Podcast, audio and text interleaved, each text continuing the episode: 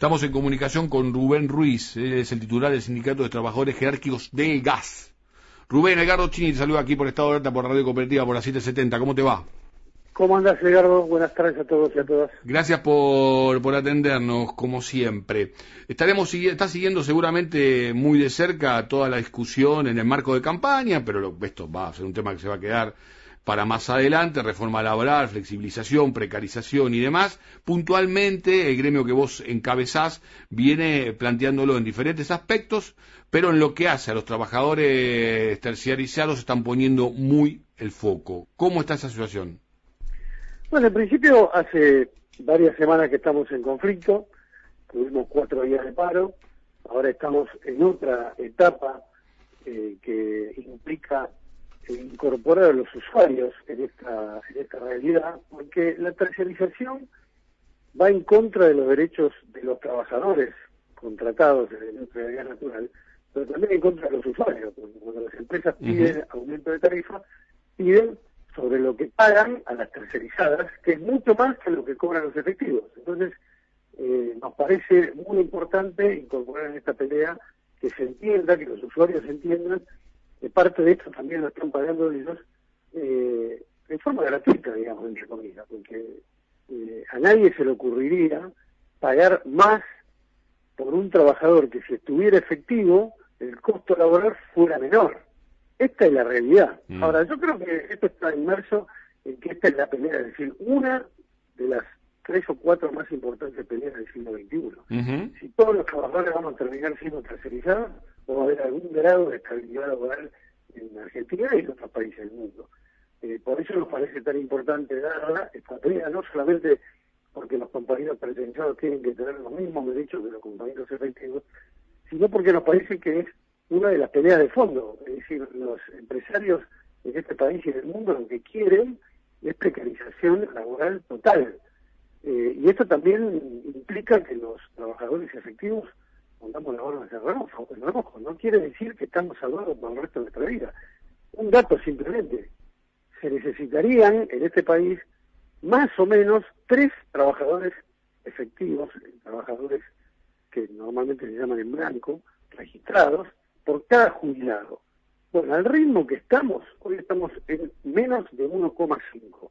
Yo me pregunto dentro de 10 años quién va a pagar la jubilación de los trabajadores que sí estamos registrados. Y esto viene, viene en baja también y es un tema central porque la pandemia había traído, este, no quiero decirlo en pasado, pero hoy por hoy me preocupa, lo podemos decir en potencial, que a partir de la situación de los trabajadores esenciales y la necesidad incluso de presentar credenciales para circular y poder ir a sus lugares de laburo, esto va a implicar un crecimiento del blanqueo de las actividades, de todas las actividades.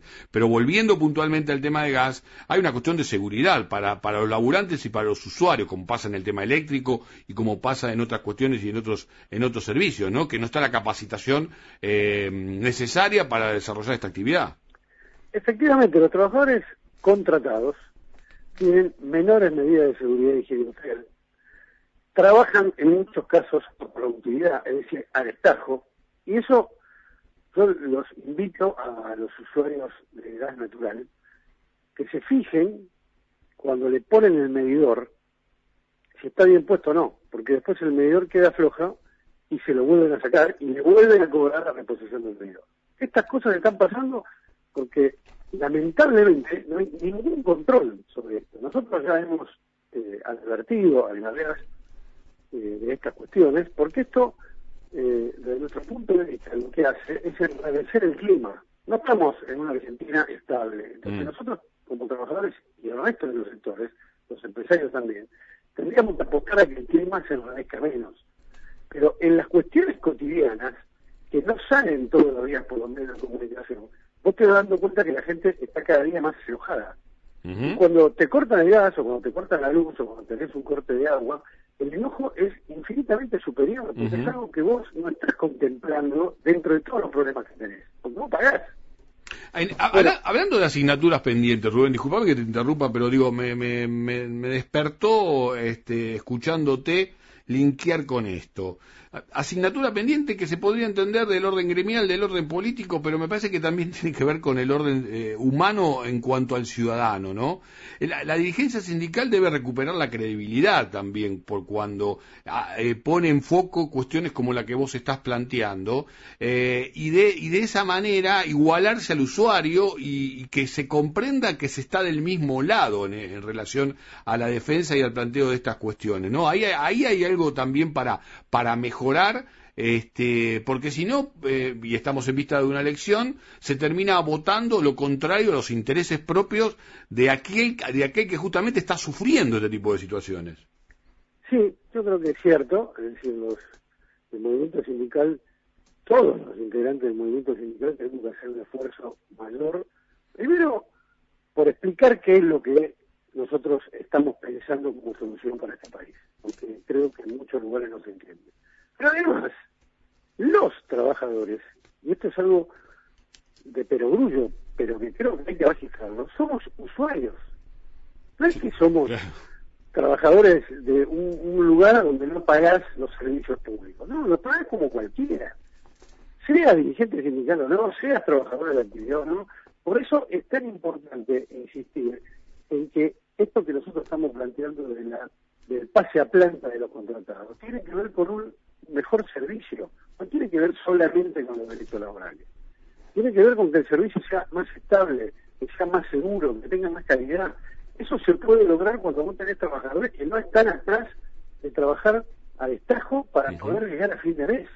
Porque no estamos hablando de un trabajo en serio, estamos hablando de un servicio, en este caso ya natural, pero puede ser la electricidad, el agua, las telecomunicaciones, eh, otros servicios públicos, que tiene que ver con la seguridad y la vida cotidiana de los usuarios. Ahora, ahora que está tan eh, eh, eh, puesto en superficie el tema de la energía a partir de lo que puede pasar con la energía hidrógena y demás, del nuevo tratamiento, de todas las posibilidades que tiene la Argentina con los recursos naturales para llevarla a cabo, obviamente que es para mediano y largo y largo plazo también, pero podría pensarse, ¿no? Un país más en serio, este, poniendo en foco todas estas cuestiones. Te hago la última. Eh, porque vos me arrancaste diciéndome que continúa la negociación, que continúa el conflicto, que hay una suerte de impas, y lo que quiero saber es si sos optimista al respecto, y en todo caso si podés compartir con nosotros cuál es la contraparte, por qué hay tanta, eh, tanto rechazo a, esto que parece ser, digamos, este, que debería haber coincidencia ¿no? en la demanda que están planteando. Primero porque eh, los empresarios quieren trabajadores con menos derechos. Esta, no hay ninguna otra explicación de por qué hay tantos trabajadores tercerizados en Argentina, de actividades en las cuales desempeñan tareas hace muchísimos años en la actividad central de la empresa. Es decir, las empresas están pagando más por cada tercerizado que si fueran efectivos. Para, yo no quiero mm. eh, ser muy complicado, pero mm, digo, mm. esto es, en el capitalismo es contradictorio respecto mm. a las propias bases del capitalismo. O sea, vos pagar más caro lo que podés pagar más, barato. Lo segundo, no lo pagan los empresarios, lo pagan los usuarios. Y esto es lo que tienen que entender los usuarios. Yo creo que eh, nosotros como organización sindical siempre aportamos la racionalidad, no le vamos a aflojar al tema, porque nosotros queremos a todos los compañeros contratados efectivizados, porque no solo, repito, es un problema de derechos laborales, sino también un problema de calidad y seguridad del servicio público y nosotros no nos vamos a hacer cargo de que el servicio público baje la calidad. Es al revés. Y en este tema de la energía, yo a veces eh, me pregunto, algunos de los que hablan, ¿de qué país hablan? Porque eh, en este país todavía tenemos 15 millones de usuarios de gas licuado, de garrafa y de tubo. Mm me hablan del hidrógeno y de la energía limpia y verde, que va a venir en algún momento, pero no mm. podemos resolver el problema para el mes que viene.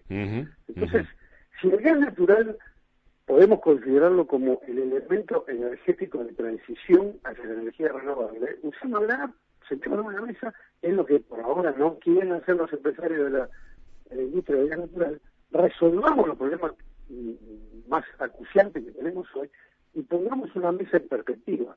Nada de eso quieren hacer, lamentablemente el Ministerio de Trabajo tiene una posición muy débil.